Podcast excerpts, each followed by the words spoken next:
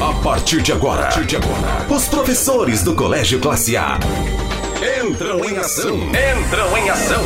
Debates, comentários, temas relevantes com a equipe campeã em aprovações no Enem. Clube de Humanidades. Clube de Humanidades.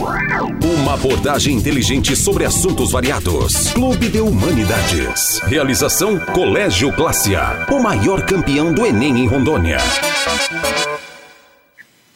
Fala aí, moçada! Sejam bem-vindos a mais uma edição do Clube de Humanidades, começando aqui no nosso canal exclusivo do Colégio Classe A, os professores de humanas, né, do Colégio o maior campeão do Enem no estado de Rondônia, já estão todos reunidos aqui, porque temos mais um tema muito especial para tratar, especialmente para você que é fera Classe A e você que nos acompanha também através das várias plataformas aí, através também dos podcasts que agora já estão disponíveis para que você possa, então, em qualquer lugar, em qualquer momento, poder acompanhar também o Clube de Humanidades, tá certo? Meu grande amigo Kleber Lima. Clebão, boa noite e bem-vindo. Boa noite, Evaldo. Boa noite a todos os meus amigos do Clube de Humanidades. Saudade imensa de todos vocês, da gente poder conviver aí, né, nosso dia a dia. Mas nesses últimos cinco meses tem sido essa a tônica e o Clube de Humanidades tem cumprido o seu papel de garantir aos nossos alunos o repertório para uma boa redação no Enem 2020, que vai ser realizada em janeiro de 2021. Tá certo. E conosco também, claro, o nosso Giovanni Marini. Giovanni, boa noite e bem-vindo. Boa noite, Evaldo. Boa noite, amigos. Boa noite, alunos, ouvintes. É um prazer. Hoje a gente vai falar de coisa extremamente importante. Vamos falar de geopolítica, vamos falar de biodiversidade, vamos falar de direito internacional, né? vamos falar de todos esses elementos que acabam é, é, é, percolando a geopolítica do nosso país. Rapaz, então é muita coisa, né? Então, muita, muito, muito, um é tema bem, bem abrangente, né? Eu também quero dar uma boa noite especial para ele, o nosso grande amigo é, Marcelo Feitosa, ele que teve o seu clube do coração, o seu time do coração eliminado pelo Mirassol do Oeste no Campeonato Paulista. Meus pêsames, tá certo, Marcelo? E agora só resta torcer pro timão, né, cara? Boa noite. É isso aí, legal, colegas de Clube de Humanidade, sejam todos bem-vindos. É, infelizmente, nosso grande São Paulo aí deu um deslize, mas isso faz parte do processo, né? Não é, não, não, é um des, não é um deslize, quebrou o salto. quebrou um deslize aí. Mas assim, eu fico muito satisfeito de fazer parte do grupo e estar novamente aqui com vocês. Na última edição não pude estar, problema de força maior, então, infelizmente, mas mas senti falta, né? Quando eu assisti o clube, o último clube aí, tema tão gostoso, assim, eu não pude participar, mas assim, ficou o gostinho, né? Então, o que eu percebi? A importância desse programa que nós temos aqui, né? Esse programa que é novo, mas que dá uma contribuição tão grande para os nossos estudantes, isso nos gratifica tanto. Isso é uma satisfação que nós temos em chegar esse horário da, da sexta, enquanto muitos estão se divertindo, a gente está se divertindo falando e produzindo conhecimento. Isso é não há preço que pague isso, né? Nem partilhar com vocês esses momentos. Eu acho que só tem a, crescer com os colegas, com vocês. E estamos aí para mais um tema, tá, galera? É verdade. O Marcelo B falou: enquanto alguns estão se divertindo, nós também estamos nos divertindo, outros estão se divertindo e pensando é, no, na carne que ficou marinando lá para ser assada amanhã, ou então o, o joelhinho de porco, né? A orelha de porco que está lá salgada já, né? né, Kleber? O Kleber é o cara. Tá certo. É isso aí. E, e também conosco, daqui a pouquinho o Kleber vai falar, vai falar a respeito disso pra gente. E também o nosso convidado especial, né? A cabeça pensante desse grupo, o nosso Marcos Neves. Fala aí, Marcão. Bem-vindo, querido. Boa noite, boa noite a todas as cabeças pensantes. Eu sou mais uma cabeça pensante desse grupo maravilhoso. É. Né? Agradeço eternamente os convites e estamos aí para né, debatermos, construir essa nossa cidadania tão difícil hoje em dia, tão, tão muitas vezes, vamos usar o termo que o, que o Evaldo utilizou, tão marinada né, é.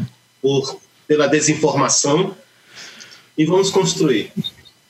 Tá certo, e com certeza a gente está sempre construindo e muito aqui, né? A galera coloca realmente um tema aí na roda e cada um coloca o seu ponto de vista, né? Um aspecto é, geopolítico, da geografia, da história, da própria redação em si, do, da filosofia, da sociologia, e a gente consegue realmente abranger de vários pontos, né? E eu tenho certeza que, que os nossos alunos saem ganhando e muito com tudo isso. Mas, gente, vamos começar então. Cara, nós estamos aqui gravando o nosso programa hoje numa sexta-feira, dia 31 de julho de 2020, com uma temperatura. Ah, estamos à noite, numa temperatura que beira com certeza os 32 graus. Na casa do Giovanni, que está um pouquinho laranjado, deve estar uns 50, né? Pela luz. Brincadeira, mas muito quente, né? Região amazônica, nesse tempo, literalmente pega fogo, né, Marcelo? Marcelo vai fazer a introdução, portanto, do, do, do nosso tema de hoje. Fique à vontade. Olha, nós decidimos falar sobre a fragilidade na vigilância da biodiversidade brasileira. Nós restringimos bem o tema. Apesar da restrição temática, apesar de restringirmos a um determinado é, é aspecto espacial, a realidade social brasileira ela tem se reveste de uma complexidade, nos parece até estranho. Apesar da delimitação temática, quando você fala fragilidade na vigilância da biodiversidade brasileira, não se engane, é um tema de uma alta complexidade. Justamente porque falar de biodiversidade entram aspectos profundamente é, complexos e graças a Deus nós temos aqui um colega da área da geografia que vai enriquecer de maneira bastante intensa e que nos, nos, dá, nos dá o aporte para nós agregarmos valor com a área de história, com o colega é, Marcos ali na literatura, na, na língua portuguesa, falando dos aspectos linguísticos para a montagem do texto. Mas o tema nos chama atenção porque nos últimos, é, nas últimas semanas apesar de já sabermos outras realidades que envolvem a temática, tais como a questão das queimadas, a questão da biopirataria, a própria questão do tráfico de animais, só para vocês terem uma ideia, é, sabe-se que na ordem de 38 milhões de bichos da mata são retirados por ano da, das, das matas, né? E aí você vai ter um, uma rentabilidade para esse, esse tipo de, de, de atividade ilegal na ordem de quase 3 bilhões, né? 3 bilhões. Então, assim, você vai observar aí que é um valor muito expressivo e ele é lucrativo, por ele ser lucrativo. E a fiscalização ser fragilizada é um tema que nos chama a atenção. E o Grupo de Humanidades se preocupou com esse tema, porque nós tivemos um caso agora recente de um jovem acadêmico que foi picado por uma, uma, né, uma serpente e ele é, se viu às voltas de estar num ambiente de UTI, graças a Deus se recuperou lá em Brasília, se não me falha a memória, e chamou atenção novamente para essa realidade do tráfico de animais, né, de animais silvestres no Brasil, a questão da própria preservação das nossas riquezas da biodiversidade. Então, é um tema que nos chama atenção, nos chamou atenção e diz, vamos discutir com os nossos alunos, né? O que leva as pessoas a essa realidade, o que leva as pessoas a se submeterem a essa prática, tanto aqueles que é, lucram isso, com aqueles que também tiram a sua subsistência também em regiões carentes, e isso nós vamos aprofundar à medida do tempo, vamos esperar a fala dos nossos outros colegas aí. Mas nós, é, nós incutimos essa discussão porque é uma atividade legal bastante lucrativa. O Brasil está enfrentando desafios de modo muito grande com relação ao controle desse, desse tráfico de, de silvestres, né? Então, é uma discussão importante. Então, é o, é o próximo aí, né? Giovanni aí, se quiser. Muito bem, está aí, portanto, a, a introdução né, do Marcelo ao tema que foi delimitado hoje para que a gente pudesse então discutir. E passou a bola para o Giovanni já colocar a sua primeira, a sua primeira colocação, né, Giovanni, com relação ao tema de hoje. Fique à vontade. Vamos lá. Valeu. Bom, é, a gente discutir essa, essa questão da biodiversidade brasileira e da vigilância a respeito disso, é importante a gente juntar alguns elementos. O primeiro dele diz respeito ao tamanho do Brasil. É um país gigantesco. Uh, e quando a gente fala de tamanho, eu acho que na redação de um aluno, na, na, na reflexão que a gente faz aqui, a gente tem que associar a como vigiar um território tão grande. Então, toda vez que eu falar de tamanho, a gente tem que lembrar de como vigiar isso. Só para a gente ter uma noção, o Brasil faz uma fronteira terrestre, o Brasil possui uma fronteira terrestre com nove países. É um dos países que tem mais fronteira com outros países, como Rússia, Brasil. São poucos os países que têm tantos outros vizinhos né, uh, uh, nesse controle de fronteira. Em linha reta, né, considerando essas fronteiras, são 16.800 quilômetros de fronteira. Então, quando a gente pega esse valor de fronteira e divide pelo número de policiais federais disponíveis nas fronteiras, a gente tem o seguinte valor, ó, um policial a cada 300 quilômetros. Dá para vigiar? Um a cada 300 quilômetros. Aí a gente tem um problema. O segundo problema que nós temos, do ponto de vista geográfico, a densidade de ocupação. Quanto mais densa é a área, densidade que eu quero dizer é número de habitantes dividido pela área em quilômetros quadrados. Quanto mais densa é essa área, maior a vigilância. Porque, obviamente, se você tem mais gente, você vai ter mais polícia circulando, você vai ter mais órgãos de fiscalização naquela, naquela região. Só que a gente encontra algumas áreas no Brasil que a gente pode classificar como vazios demográficos. Por que vazios demográficos? São regiões que possuem menos de um habitante por quilômetro quadrado.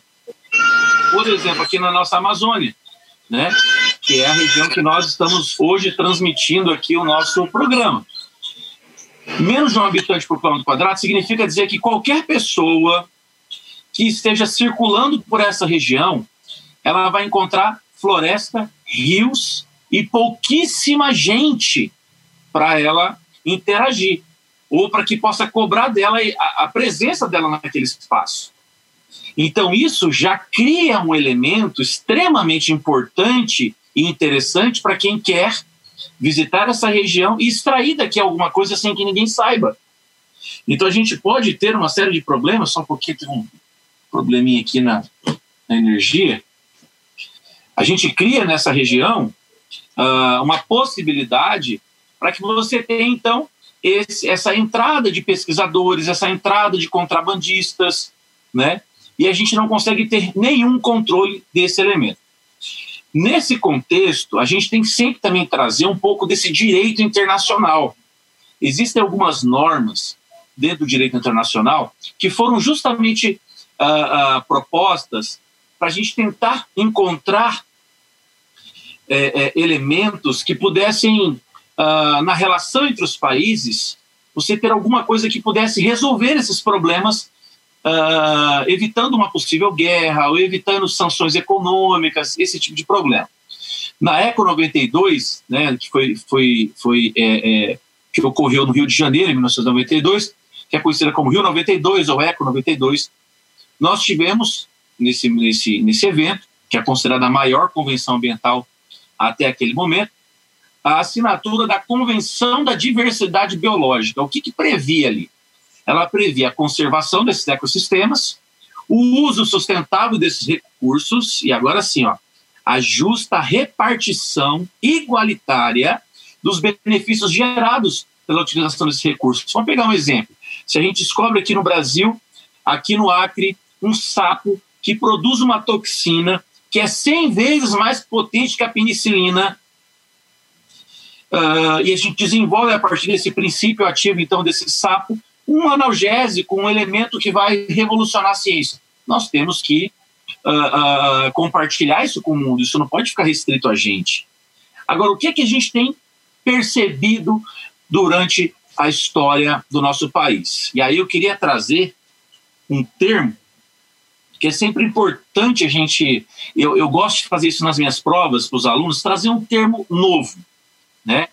A, a respeito da biopirataria, dessa, desse roubo da nossa biodiversidade, que ocorre em todos os nossos biomas, mas em grande escala na Amazônia, por ser a maior biodiversidade do nosso planeta, né, nós vivemos, nós temos assim o benefício de estar em 66% da Amazônia Legal no nosso, no, na América do Sul. Então, a imensa maioria da Amazônia Legal está do nosso lado, está dentro do Brasil e é a maior biodiversidade do nosso planeta. E esse problema da biopirataria, ela não é um problema recente. E a gente usa uma palavrinha uh, nos textos, né, que é o termo odierno. Então, esse, a biopirataria não é um problema odierno. O que significa odierno? Não é atual. É um problema muito antigo e que nós mesmos, os brasileiros, nos beneficiamos. Eu quero lembrar a todos que o café cujo estado de Rondônia é o maior consumidor do Brasil, considerando a população, olha só que interessante. E o terceiro maior produtor do Brasil, né? O café é da Etiópia. Como é que o café chegou aqui no Brasil? Ele chegou através da biopirataria, né? Então a gente não é só a vítima nessa história, nós também nos beneficiamos disso. O café, nós somos o maior exportador de cafés desde o século XIX, gente. A economia do café, o professor Kleber sabe muito mais do que eu que isso. A economia do café fez o Brasil se industrializar. Então, peraí, a partir da biopirataria, nós temos também o nosso benefício, também temos. Então, não somos os, os, os bonzinhos da história também, não. Nós também temos nossa parcela de culpa na biopirataria. Em alguns casos, eles ficaram, é, é, essa, essa, esse roubo da nossa biodiversidade, ficaram muito famosos, Evaldo, ficaram muito proeminentes nas discussões internacionais do direito internacional a respeito dessa Convenção Ambiental de 92. E eu queria destacar para vocês alguns elementos importantes aqui. O primeiro é que nós perdemos, o Brasil, 600 milhões de dólares. Se a gente botar em reais, eu não sei nem quanto vai dar, porque o dólar hoje deve estar, sei lá, 5 reais, né? 600 milhões de dólares por ano só com tráfico de animais e de plantas e de princípios ativos dessas plantas. 600 milhões de dólares, isso em reais eu não sei quanto vai dar. É muita coisa. Então, será que isso afeta o nosso desenvolvimento? Será que isso, isso dificulta a nossa ciência de dar um passo a mais?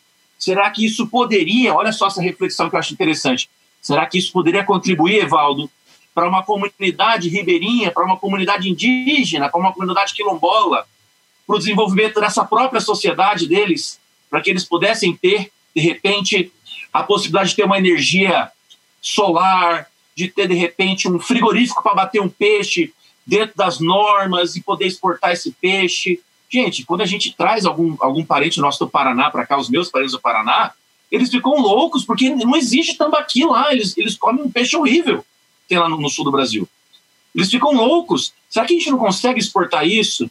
Será que a gente não tem espécies aqui, plantas? Olha, gente, a cada um quilômetro quadrado de, de, de floresta amazônica, a gente tem mais de 1.600 espécies de plantas diferentes. Será que a gente sabe tudo que tem dentro dessa floresta? De repente, uma cura para um câncer, uma cura para AIDS, uma cura para problemas, às vezes, do cotidiano, uma dor de cabeça, ou problemas mais graves, de repente um Alzheimer, a gente não sabe. Então tem muita coisa que está ali e a gente acaba deixando passar, porque chegar aqui no Brasil e fazer um mestrado, um doutorado, você vindo da Holanda, eu conheci vários pesquisadores europeus que vieram aqui para Porto Velho para pesquisar nossa floresta, e eles têm livre acesso, gente. Eu conheci um que estava pescando borboletas lá na Floresta Nacional, que eu fui com o Evaldo. O cara estava lá, ele estava lá há seis meses na Floresta Nacional. Será que ele é bonzinho? Não sei, eu não, eu não conheço ele, mas.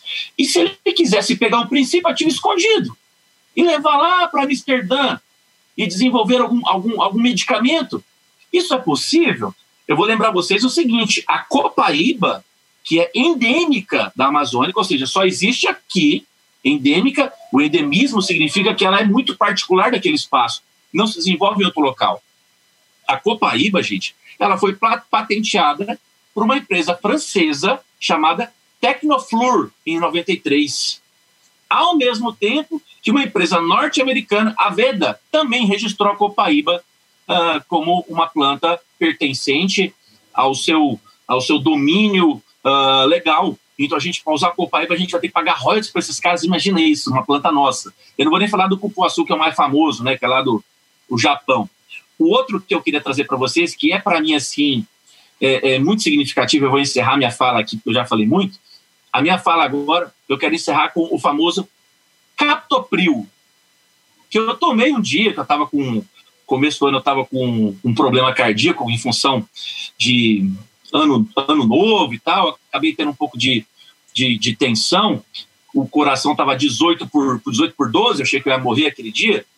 Fui no cardiologista, ele me deu um captopril. Eu não sabia. Gente, o captopril, você sabe de onde vem o captopril, gente? O captopril vem do veneno da jararaca. A jararaca é uma espécie endêmica brasileira. Mas peraí, quem que patenteou isso? Um laboratório americano patenteou o veneno da jararaca, o princípio ativo, para fazer o captopril. Deixa eu só encerrar minha fala aqui com uma coisa assustadora. Eles lucram por ano com captopril, Quem tem problema cardíaco ou tem parente sabe que isso todo dia o cara toma quando tem, tem para baixar a pressão, né? Uh, para diminuir essa pressão cardíaca, né? Circulação. Gente, eles lucram por ano 5 bilhões de reais. Vou falar que nem o Ciro Gomes, dá bilhão, dá bilhão. 5 bilhões por ano em captopril de um veneno brasileiro. E o que a gente nem sabe, de coisas que entraram aqui e a gente nunca viu, nunca foi registrado. O cara registra um princípio ativo, um nome qualquer, Marines e Marines Venenos, e bota lá na Holanda. A gente vai descobrir que é da raiz da mandioca que plantaram aqui no Guaporé. Então, a vigilância é um problema para a gente. Nós temos instrumentos de vigilância? Temos, claro que temos. O CIVAM, por exemplo, o projeto Calha Norte, né, que, que visa proteger as nossas fronteiras ali, principalmente com a questão de tráfico de drogas e tal, acaba também tentando proteger isso. Mas como a gente tem um território muito grande, uma fronteira terrestre que, gente, aqui em Guajaramirim, os caras entram do jeito que quiserem. Por barco, passou dois metros, é, 100 metros para baixo da polícia, os caras entram de voadeira, com arma, com droga, trazendo ar, trazendo, é, é, é levando nossas plantas, levando nossos animais, levando o que quiser.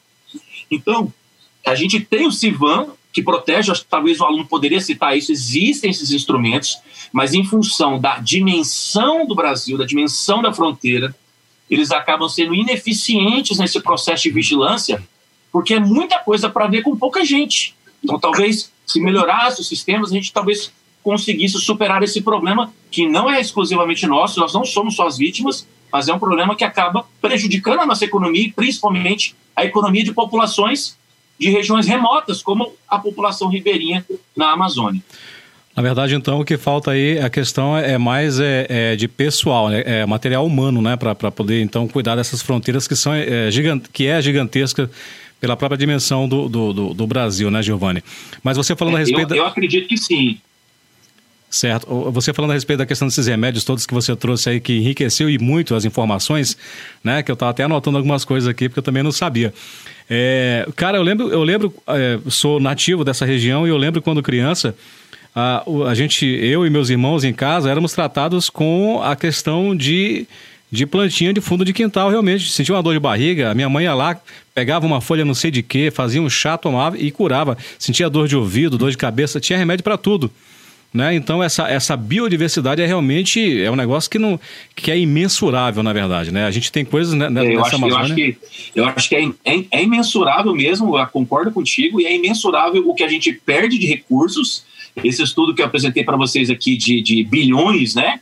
Que acaba indo para o bilhão no caso do nosso quando transforma em real, é, é, é, imensurável, porque a gente não sabe exatamente o que é que sai, quanto sai. Uhum. Né? A gente teve o caso que o professor citou da Naja, que o cara trouxe né, de animais que são criados de maneira irregular.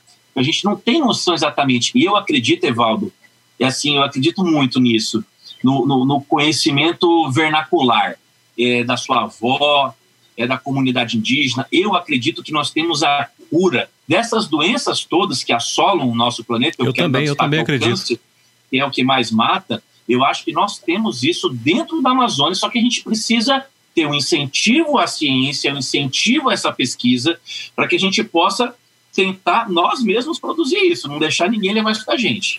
É verdade. O Giovanni abordou bem, bem, bem enfaticamente a questão da fauna, flora, sem contar também dos minerais. Né? A gente ouve falar aí nas redes sociais de reserva de nióbio, de jazidas de nióbio, que é um dos minerais mais é, mais é, é, valiosos do mundo, na verdade, né? E está dentro da região amazônica. Mas isso, isso, são, são coisas que a gente ouve e vê nas redes sociais que a gente não tem muito, eu, eu particularmente não tenho muito embasamento teórico e, e para saber se isso é realmente verdade ou não. Mas eu acredito sim que tem muita coisa, mas é, como a gente estava falando, muita, muita coisa que tem na região amazônica que a gente não sabe, enfim, e, e, e muitos países que de repente têm até um pouco mais de tecnologia que tem uma tecnologia muito mais avançada, já sabem e conhecem tudo isso, né? E o olho fica em cima. Eu, eu particularmente, eu não, eu não acredito em, nesse aspecto em teoria da conspiração.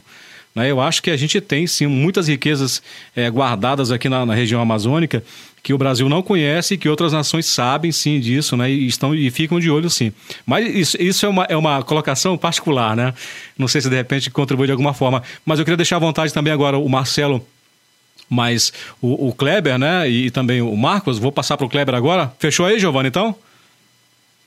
Beleza, vamos lá, Kleber, tá com você, querido. Precisa só ligar o teu microfone, o teu microfone está desligado, Kleber. Isso, aí tá bacana. Vamos lá. Aí. Evaldo, desculpa. É, tem. O, o, o Giovanni me pegou de surpresa aqui, porque a gente trabalha alguns conteúdos, algumas coisas, né? E, e aí ele falou da, da questão do café e falando de biopirataria, né? O, o, o, Brasil hoje é talvez o, Brasil talvez seja o maior cenário. A gente precisaria fazer um levantamento técnico disso, do ponto de vista penal, criminal, etc. Palco da pirataria. Mas a gente lá no começo, eu só quero justificar a fala do Giovanni. É, lá no começo, lá no século XVIII, um, um, um expedicionário, um desbravador português chamado Francisco de Melo Palheta, que ele me obrigou agora a puxar o. lembrar de coisa bem, bem da Amazônia colonial. Foi quem, é, em tese, contrabandeou as primeiras, as primeiras sementes e mudas de café, que, como ele bem disse, o café tem uma origem na África, né? depois ele se transforma numa especiaria comercializada por, por, por, por negociantes árabes, e aí, já no final do século XVIII, começo do século XIX, o café cai na graça da comunidade internacional. E o Francisco de Melo Palheta foi quem ali por volta do ali no começo, 1720, 1700 e, e pouquinho, 1725, foi quem trouxe e plantou no Pará as primeiras sementes de café. Aliás, é importante destacar também, o café só alcança uma, uma escala mundial, um mercado mundial, na, na, a partir do, da terceira década, ali do período regencial do século XIX, para o Brasil, para o nosso aluno que, que quer entender é, essa nossa história. É, fiz essa, essa consideração para justificar o comentário e uma provocação que o Giovanni, de surpresa, me fez. Eu acredito, e escreveria no meu texto, que nós precisamos intensificar os nossos esforços, sobretudo do ponto de vista da mentalidade. Eu acho que a gente tem que. Eu acho que a mentalidade precisa precisa se, se alterar, precisa se. O discurso precisa ser mudado. Por quê? Porque nós convencionamos entender a biodiversidade localizada no norte do Brasil a partir de uma ideia de exoticidade, de excentricidade e nunca do ponto de vista do valor que ela realmente representa.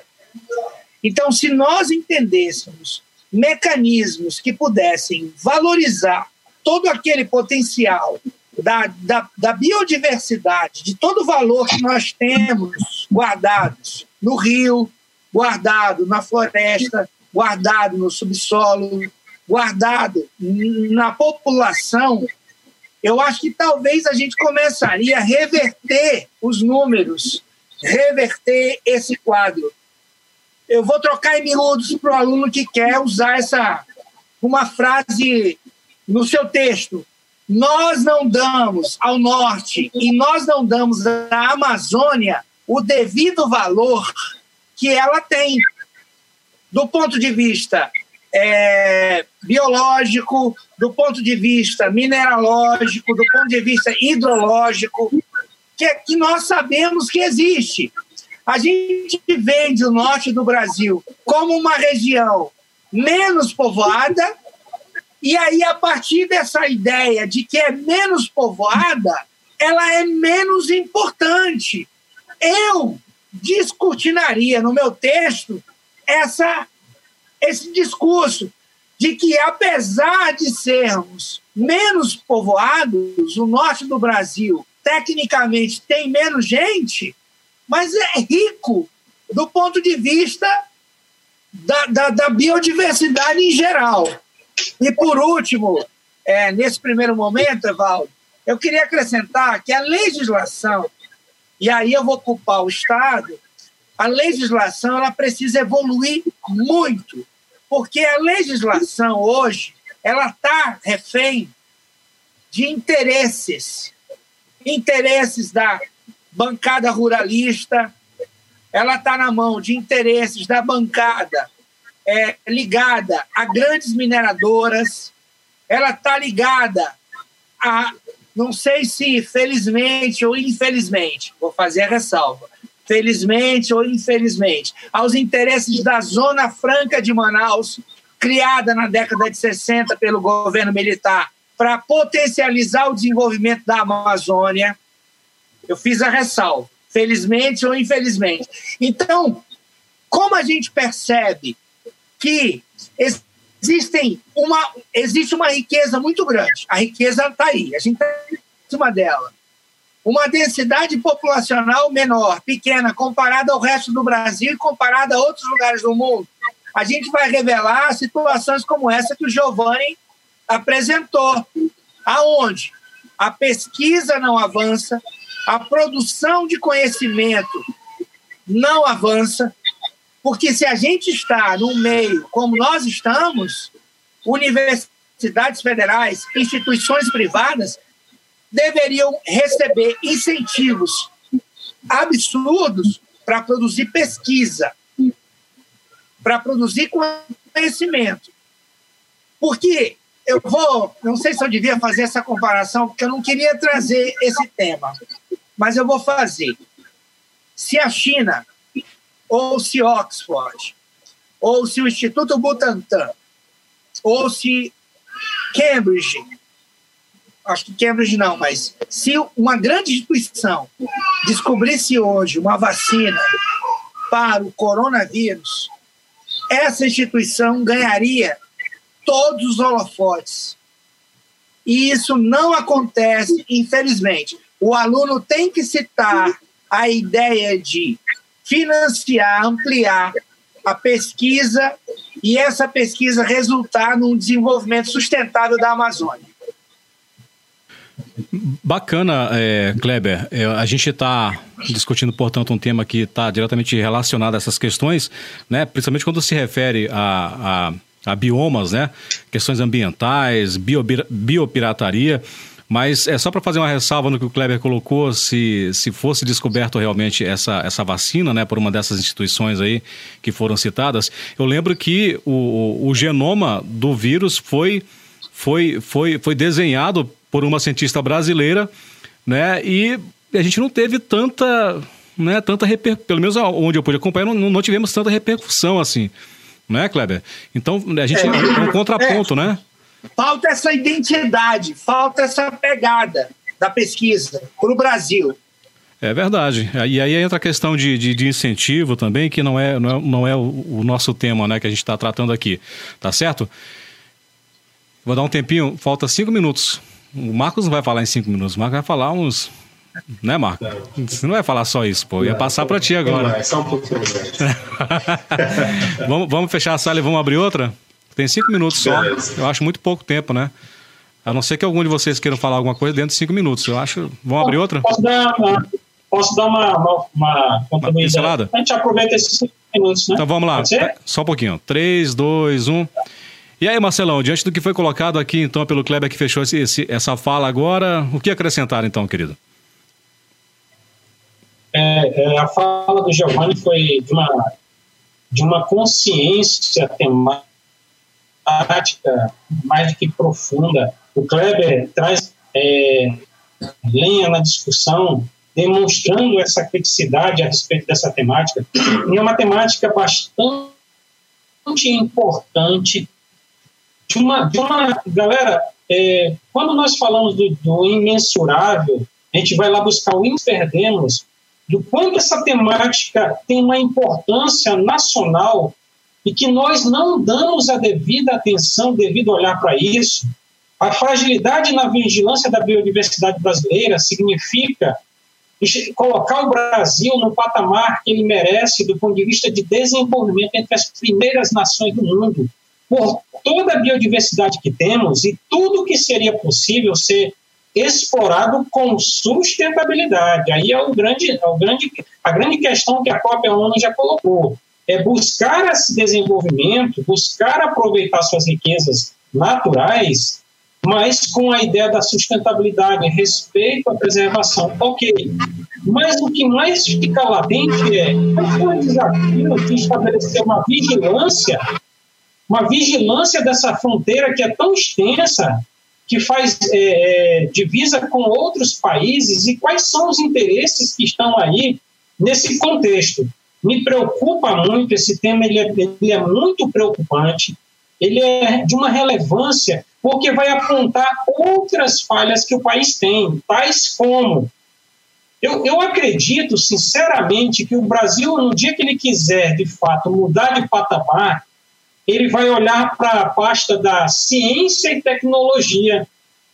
No dia que o Brasil acordar para a importância da pasta de ciência e tecnologia, e aí buscando a pesquisa, buscando incentivo à pesquisa, tornar a Amazônia, por exemplo, né, um grande centro de produção científica do país, produzindo ciência de fato, como acontece sim, mas com uma maior, é, maior intensidade. Quando o Brasil realmente olhar para isso, nós nos transformaremos.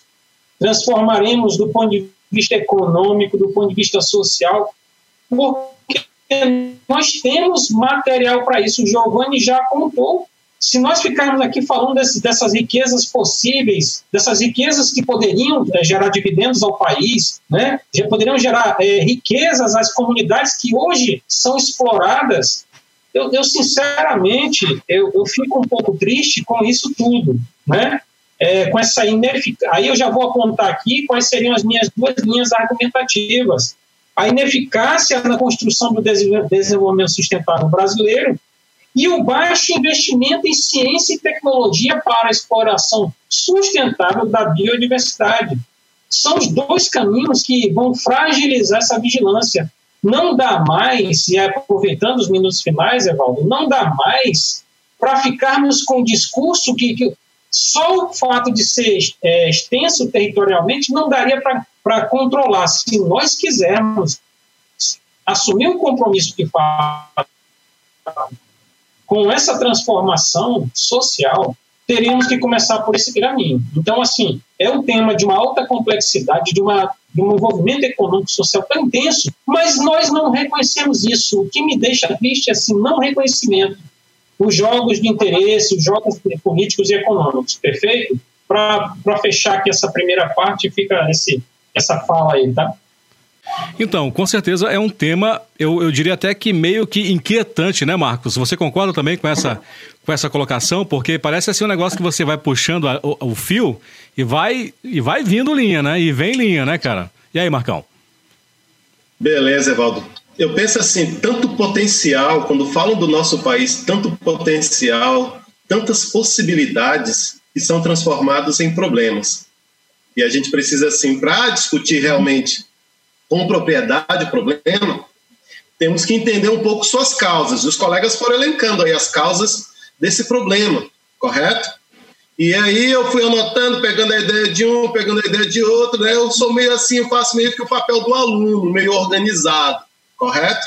Então eu, eu o Kleber não, não, não fez referência, mas eu lembrei muito assim das aulas de história, Kleber, sobre a biopirataria da borracha, pô, da borracha. Eu ia falar muito, eu ia, eu, eu ia ficar muito tempo. Eu segurei na questão da borracha. Manda ver. Aí eu usaria essa biopirataria da borracha como um elemento da contextualização, Marcelo. Ou seja, eu mostraria é, para o meu, pro meu corretor que eu consigo estabelecer essa relação num processo histórico, para dizer, ó, oh, o problema é tão problema que ele não é de hoje, não. Né? Ele não é, como o Giovanni falou, ele não é odierno. Correto? Então, é, essa referência da borracha, e eu colocaria dentro do que os colegas já apresentaram, né, a falta de organização político-social. Aí eu tenho que explicar. Se eu aponto falta de organização político-social, eu vou dedicar um parágrafo para falar dessa falta de organização política e outro parágrafo para falar sobre a questão social. Eu tenho que, o aluno tem que aprender a, a, a quando encarar um tema, um problema, ele ir dividindo o seu foco de argumentação para também dividir o seu foco de referência. E aí, quando eu vou falar da, da, da desorganização política, aí eu vou falar da questão de, apesar de ser um país continental, como o Marinho já afirmou, e isso já implicar uma dificuldade de fiscalização, nossa fiscalização é ineficiente não só pelo, pelo, pelo critério da, da extensão territorial, mas também, aí eu vou acrescentar a problemática, não só pela questão da extensão territorial, mas também pela falta de centros especializados, pela falta de material humano, pela falta de uma ação conjunta com as comunidades ribeirinhas, com as comunidades nativas, que podem sim, e aí é claro, os colegas já acrescentaram aí, podem sim, podem sim serem parceiros dentro desse processo de fiscalização, correto? Então você tem, dentro dessa falta de organização política, a questão da fiscalização, correto? É claro, você vai apontar também um pouco de negligência. Aí eu, eu faço assim, um, eu abro um parêntese para agora é o Marcos, dando uma experiência do que dessa negligência.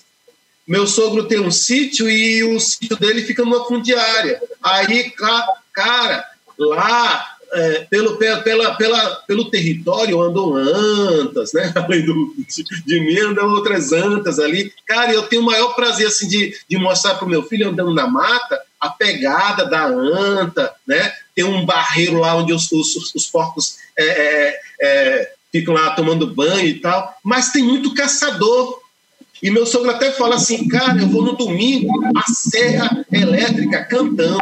Eu vou na, na quarta-feira a Serra Elétrica cantando. É, é, são sete dias na semana, derrubada, derrubada, derrubada. E meu sogro, assim, na sua simplicidade, fala assim, é muita ganância, mar. É ganância e falta de fiscalização. Ganância e falta de fiscalização. Para que tanta, que tanta madeira? Para que vira tudo sapezal? Então, voltando à questão da temática, então você tem essa dificuldade pelo território, essa dificuldade pela falta de mão de obra, essa dificuldade pela própria negligência, e aí é claro, ainda focando no primeiro parágrafo, a desorganização política, há uma legislação muito branda para esse tipo de crime, correto? Eu penso que o meu aluno poderia colocar isso também, uma legislação muito branda, né? as punições é preciso ser mais, mais incisivo, uma atuação mais, mais, mais forte em relação a quem comete esse tipo de crime, correto?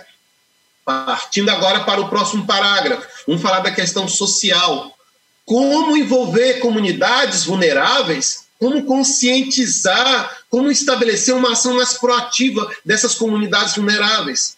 Porque se são vulneráveis, como recusar, né? Como recusar a oferta, muitas vezes, de, de, um, de, um, de uma pessoa que quer piratear, quer ter acesso a, a, a, um lago onde vai encontrar um peixe ornamental caríssimo, ter, como recusar esse dinheiro se eu sou vulnerável? Então, o Estado aí é ausente. É ausente por quê? Porque não, não incentiva a ação das universidades com seus projetos de pesquisa e principalmente de extensão, correto? O Estado é ausente quando não, não repassa os recursos que deveriam fortalecer essas comunidades, que, que em determinados grupos são agentes fiscalizadores. Quanto mais vulnerável, mais passível de ser manipulado. Chico Sainz, o grande precursor do Mangue dizia: e com bucho mais cheio, comecei a pensar que eu me organizando posso desorganizar, que eu desorganizando posso me organizar.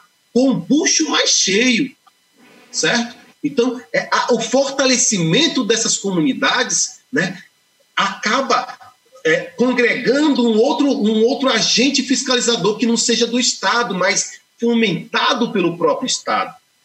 Correto? Então, assim, esses dois parágrafos elencando tanto potencial, mas com tão pouca vontade política e com tão pouca ação social, isso acaba aumentando o problema, correto?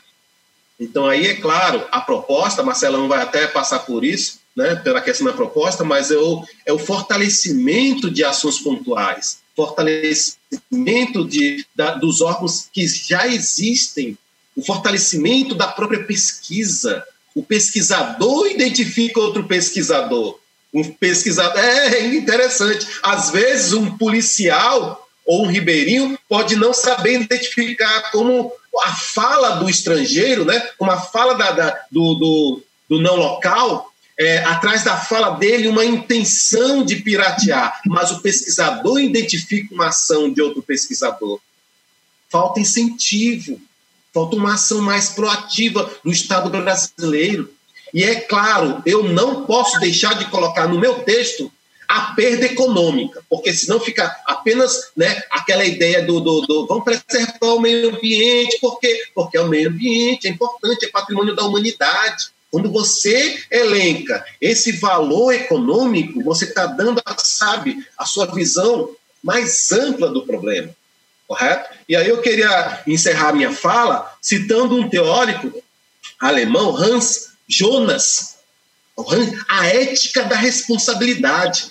Só que ele fala de uma ética, não só uma ética que extrapola as relações humanas, uma ética que extrapola as relações humanas e estabelece que você é responsável, cuida do que você faz para não comprometer a tua existência e das gerações vindouras. A, a ética extrapola as relações humanas e, e vai até as relações do homem com o meio ambiente. Né? Ele tem uma frase bem icônica que diz bem assim: ó, a vida diz sim à vida.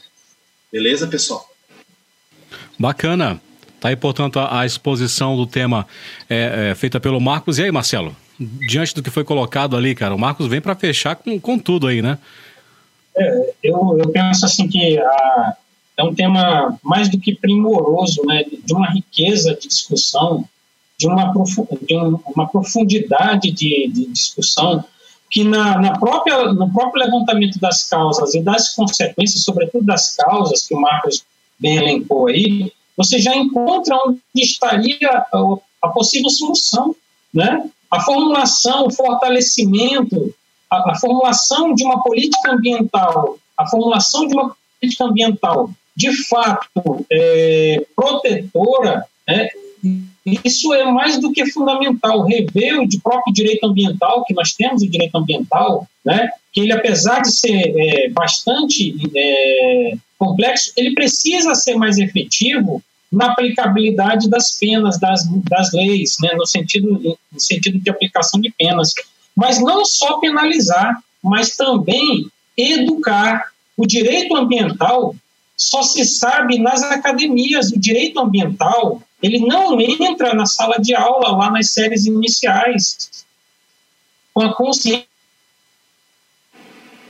ambiental das crianças, dos nossos jovens, dos nossos adolescentes. Aí eu estou dando uma resposta já para aquele desenvolvimento 2 do Marcos, que diz respeito à questão social. Uma, uma sociedade muito mais consciente das suas riquezas, das suas potencialidades é, é, ambientais e econômicas, ambientais como consequências para potencialidades econômicas, uma sociedade consciente disso, ela protegerá muito mais a, a sua riqueza da sua biodiversidade. Não basta apenas os povos amazônicos, os povos ribeirinhos, as pessoas, as comunidades que vivem em torno de, de áreas mais é, ambientalmente mais ricas terem essa preocupação. A sociedade como um todo o cidadão que mora nos grandes centros econômicos, São Paulo, Rio de Janeiro, Minas Gerais, ali, nos grandes centros econômicos, eles precisam ter essa consciência também. E isso deve chegar a todas as escolas, a consciência ambiental de base, chegando a todas as escolas para que solucionar a questão social. E quando o Estado também ele abarcar o seu compromisso com essas comunidades, levando desenvolvimento, e eu fico realmente, eu sou assim, no mesmo discurso do Marcos, no mesmo discurso do Marini, do, do, de todos os que partilham desse programa, é, é da, do compromisso com o desenvolvimento é, tecnológico do país, o compromisso com a, com a formação, é, o incentivo à ciência nesse país. Eu sempre falo, eu estou na academia fazendo curso de direito, eu, eu sempre questiono isso quando eu tenho aulas de direito ambiental, desse compromisso que a universidade tem que ter em todas as áreas do conhecimento produzido, tem que ter essa extensão, não é só ensino, mas precisa ter extensão e que ter pesquisa, pesquisa que resulte em resultados práticos. Mas isso precisa acontecer desde a escola de base. A escola de base, a escola fundamental, a escola do ensino médio, ela também precisa fomentar pesquisa. Ela precisa ter incentivos fiscais do Estado para que os alunos já tenham uma, uma, uma probabilidade de pesquisar a partir da escola básica, não só na academia.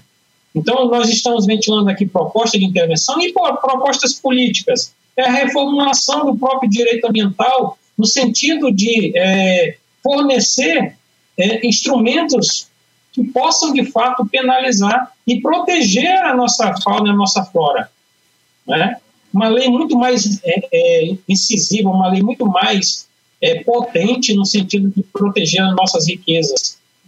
E não podemos esquecer nesse tema do, do intenso investimento em ciência e tecnologia, para que nós não ficamos, possamos ficar à mercê desses interesses. Giovanni falou uma coisa crucial. Vem um camarada da Holanda, ele tem a tecnologia todinha por trás dele, ele vem para cá, fazer uma singela pesquisa e ele já sabe o que ele pode querer ali naquele lugar. Se ele for maldoso, se ele tiver com interesses por trás dele, ele vai levar um princípio ativo e vai gerar dividendos para um país que não, não tem nada a ver com a nossa realidade. Então, assim, essa proteção, uma lei que proteja o nosso meio ambiente, ela é fundamental. Uma lei que proteja a nossa fauna, a nossa flora, uma, uma um investimento em ciência e tecnologia, né? uma participação maior da sociedade através das escolas com a consciência ambiental ao longo de toda a vida escolar do aluno. Toda a vida escolar do aluno. E viver e respirar isso. Levar os jovens a essas áreas, a essas pesquisas, é, produzir incentivos a esses jovens através de programas escolares de é, produção de conhecimento ambiental dentro das escolas, não esperar que o sujeito vá para uma universidade para produzir conhecimento. Ele já, a universidade tem que ir até a escola. A universidade tem que estar dentro da escola, não é o contrário, tem que ir até a universidade. Não, porque, porque a universidade não pode aproveitar o potencial já de base. E ela tem que ter um programa dentro das escolas para produzir não só a consciência, mas também pesquisa. Se vocês observarem o quanto jovens anseiam por isso, de não ficar só numa sala, restrito a uma sala, mas pesquisando espécies, pesquisando plantas, analisando plantas com apoio, lógico, com aparato tecnológico e, e acadêmico, lógico. As, os institutos federais poderiam estar dentro das escolas de base, não só esperando que esses alunos cheguem até lá, mas essas instituições precisam ir atrás dos, dos nossos é, cidadãos, pequenos cidadãos. Então, assim, há um aparato de possibilidades, de propostas de intervenção que são riquíssimas. Criar institutos, né, é, instituições que é, fomentem, não esperar parcerias internacionais, tem que ter a parceria do Estado brasileiro eu sou muito crítico nesse, nesse aspecto dessa discussão. Eu fico um pouco emotivo nessa discussão, porque eu sei que nós temos, nós temos recurso, nós temos potencial para fazer, só que por conta de duas letras que formam né, uma expressão, VP, vontade política, o Brasil continua engatinhando e levando palmadas. Tá certo, calma, fique tranquilo, Marcelo, que tudo irá se resolver, se Deus quiser, viu? Eu sei que nós somos uma, uma pequena gota d'água diante do oceano, né? É, uma, uma, pequena gota d'água no oceano, na verdade. Mas o Colégio Classe A, aproveitando que você colocou, né, Marcelo, faz a sua parte dentro de, nesse quesito. O, a educação, a educação ambiental ela é muito, mas muito trabalhada, é principalmente. A grande diferença. Isso. É a grande diferença. É, principalmente é, em todo, é, é, principalmente no, no, ensino, no ensino das séries iniciais, a educação infantil né? Que é onde as crianças estão formando toda essa, essa sua, essa, esse seu pensamento, né? Com relação à questão da, da ecologia, dos biomas.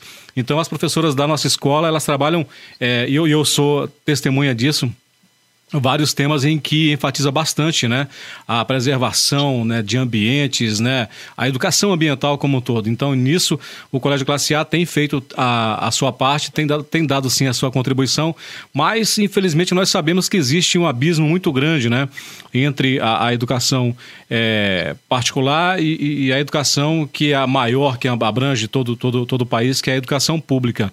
Né? Infelizmente, essa é a realidade. A gente não pode fechar os olhos para isso. De repente, pode ser até, de repente, alguma coisa, né, Giovanni, que a gente pode colocar nesse texto também. Né? Isso que o Marcelo colocou aí, existe essa discrepância né, muito grande né, de, de, de, de do, ensino, do ensino público para o ensino privado também, né?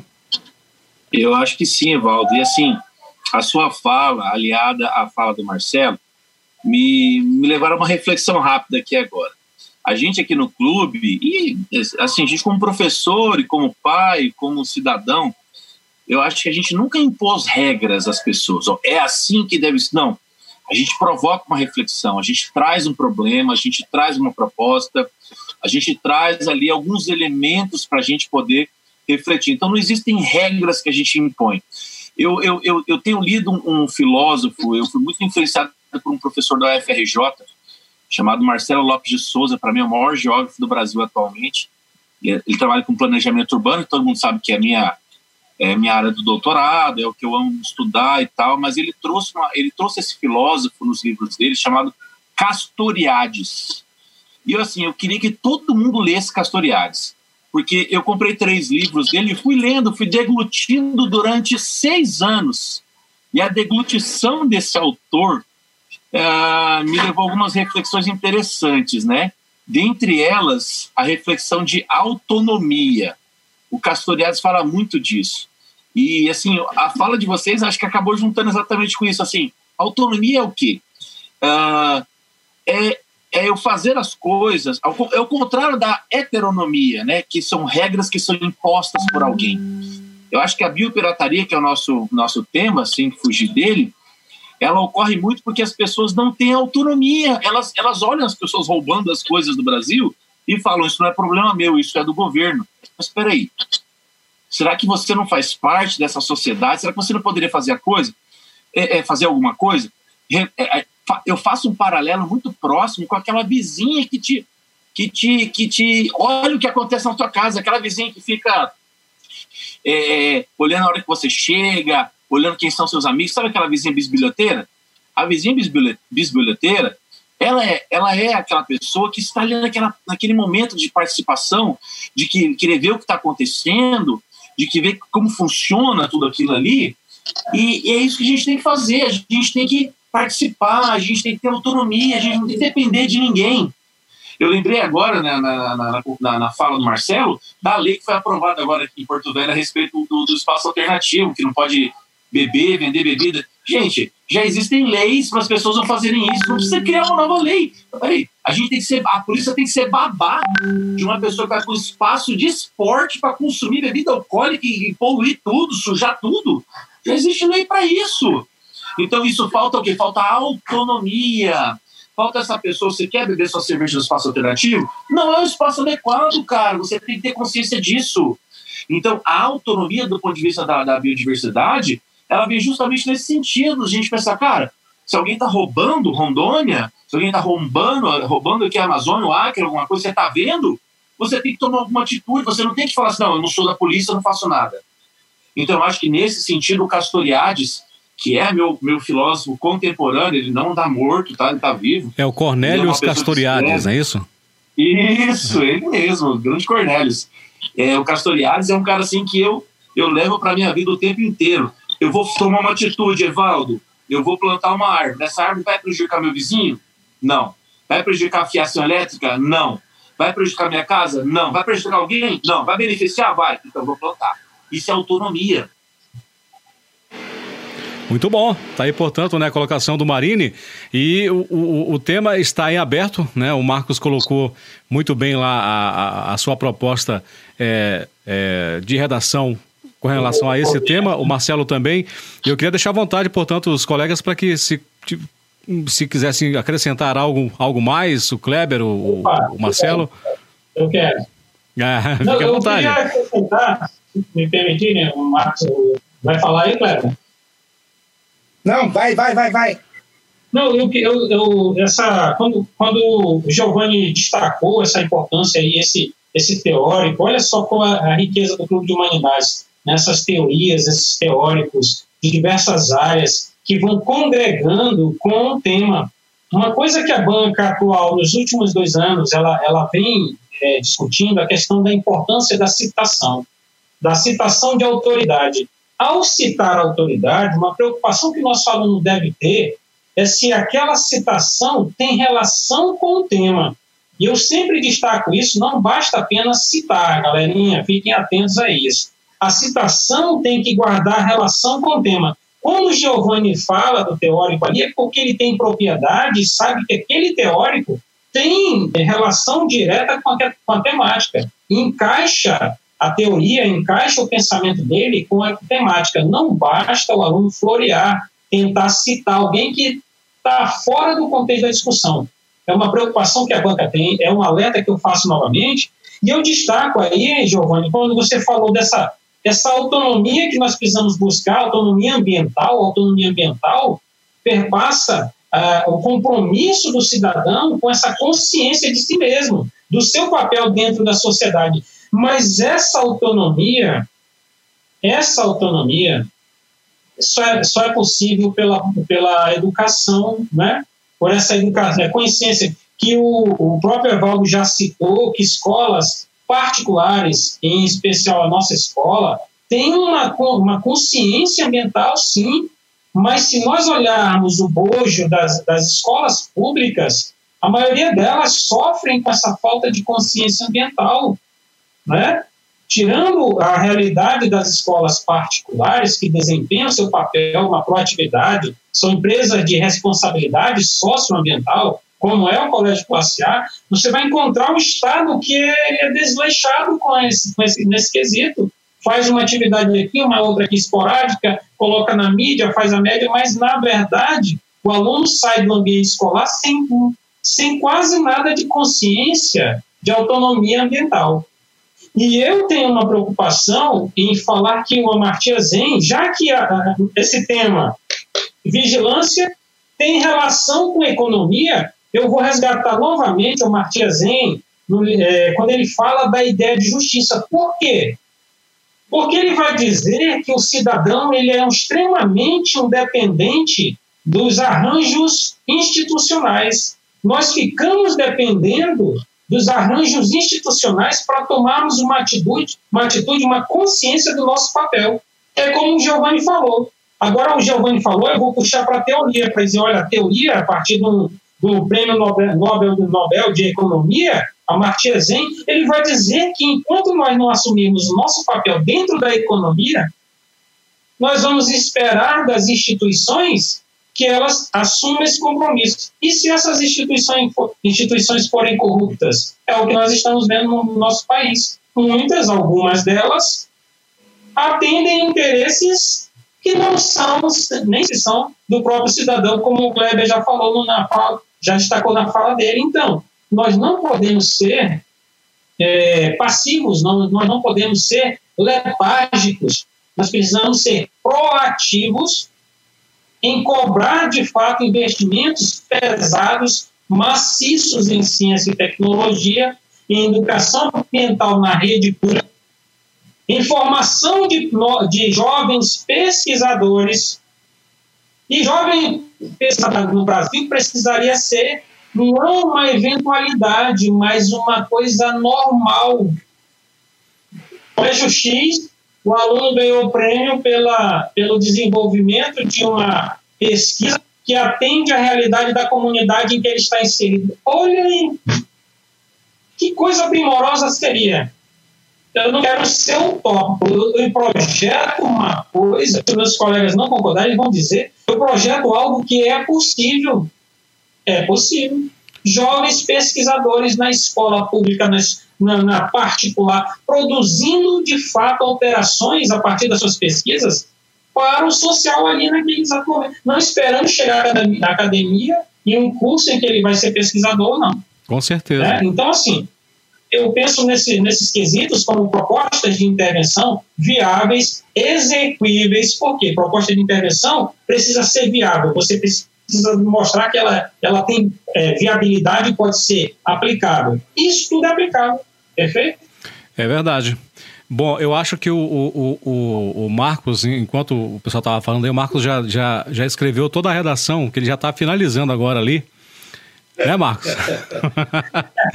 Acho que o Marcos já está tá finalizando. Mas antes do Marcos finalizar, o Kleber vai acrescentar algo primordial agora para essa discussão, né, Kleber? Tô, tô, já estou vendo que você já está na agulha aí. Manda aí. Ah, eu estava pensando aqui, ouvindo o Giovanni e, o Marcelo falando, a, a intervenção do, do Marcos também. Tem uma frase tá? que hoje, aliás, essa frase é muito empregada hoje, tá? Essa, é, hoje em dia tem muita gente reproduzindo uma frase do general Rodrigo Otávio Jordão Ramos. General Rodrigo Otávio Jordão Ramos, Exército Brasileiro, década de 50, 60, 70. Árdua é a missão de desenvolver e defender a Amazônia. Muito mais difícil, porém, foi a de nossos antepassados em, a de, de conquistá-la e mantê-la. Essa frase que tem sido empregada tá, em determinados discursos, especialmente mais atuais, vem de uma ideia falsa, que é justamente a que orientou a minha fala no começo do programa. Nós temos que entender o potencial que nós temos. Isso o Giovanni falou, o Marcelo falou, você falou, Evaldo, e o Marcos falou também. Quando a gente entende a dimensão de que estamos vivendo em um ecossistema que é o mais caro do mundo, e que registra os piores números em termos de violência, desigualdade, é, saneamento básico, educação, etc. Então, eu acredito que o general Rodrigo Otávio Jordão Ramos ele deve estar essa hora mirando no túmulo, porque a ideia de defender a o desenvolvimento da Amazônia não foi comprada por aqueles que de fato precisavam comprar. Porque a ideia de soberania ela existe. A Amazônia é nossa, a biodiversidade é nossa, toda a riqueza é nossa. Mas desenvolver a Amazônia, e aí eu deixaria para o final do, do, do, do meu texto, eu acho que esse aspecto do desenvolvimento da Amazônia. Porque não adianta eu vender a ideia de proteger, de garantir que as árvores não sejam derrubadas, que as espécies de peixes não sejam eliminadas, se eu condenar o ribeirinho, se eu, não, se eu condenar o pequeno agricultor da Amazônia à pobreza e à miséria. Eu estou negligenciando uma oportunidade que está sendo dada para o brasileiro que vive em outro lugar de prosperar. Beleza. Bacana, é. Kleber, é isso mesmo. E eu queria deixar então agora os momentos finais do programa para o Marcos fazer a, a, colocação dele aí, Marcão. Tá certo? Sei que você tem algo mais a acrescentar ainda. Vou né? fazer uma, um, vou finalizar com um texto fofo, beleza? beleza? Bem fofinho, bem legalzinho, coisa que a gente aprende lá no ensino fundamental. Quem tem menino pequeno vai encontrar esse texto na, nas provas. Mano Bandeira tem um texto chamado Pardalzinho, cara. É meio assim que aquele que pega para acha que está cuidando, mas na verdade está matando o animal, diz bem assim, ó, o pardalzinho nasceu livre, quebraram-lhe a asa. Sacha lhe deu casa, comida e carinhos. Foram cuidados em vão. A casa era uma prisão. O pardalzinho morreu. O corpo Sacha enterrou no jardim. A alma, essa voou para o céu dos passarinhos. É um jeito meio fofo, né? Claro que a gravidade do problema não dá para você aprofundar bastante, porque é, é uma, é uma visão um pouco onírica, né? Do problema, mas é, agora o Marcos falando, depois de, de tudo sendo discutido, deixa eu dar o meu parecer, assim, a, a minha visão sobre essa questão no nosso país eu deixo essa, essa, essa pergunta para os colegas e para todo aluno, para todo aquele que assiste esse programa: quem se importa? Quem realmente se importa?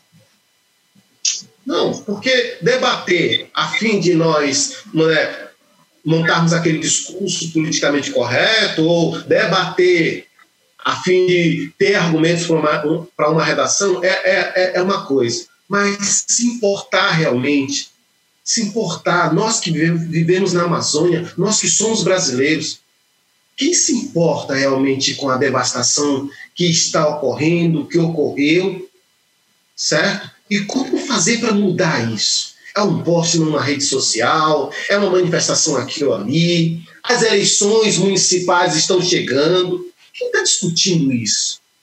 A gente falou aqui sobre, eu coloquei aqui, ó, a falta de organização político-social que, que, que isso implica nas nossas atitudes?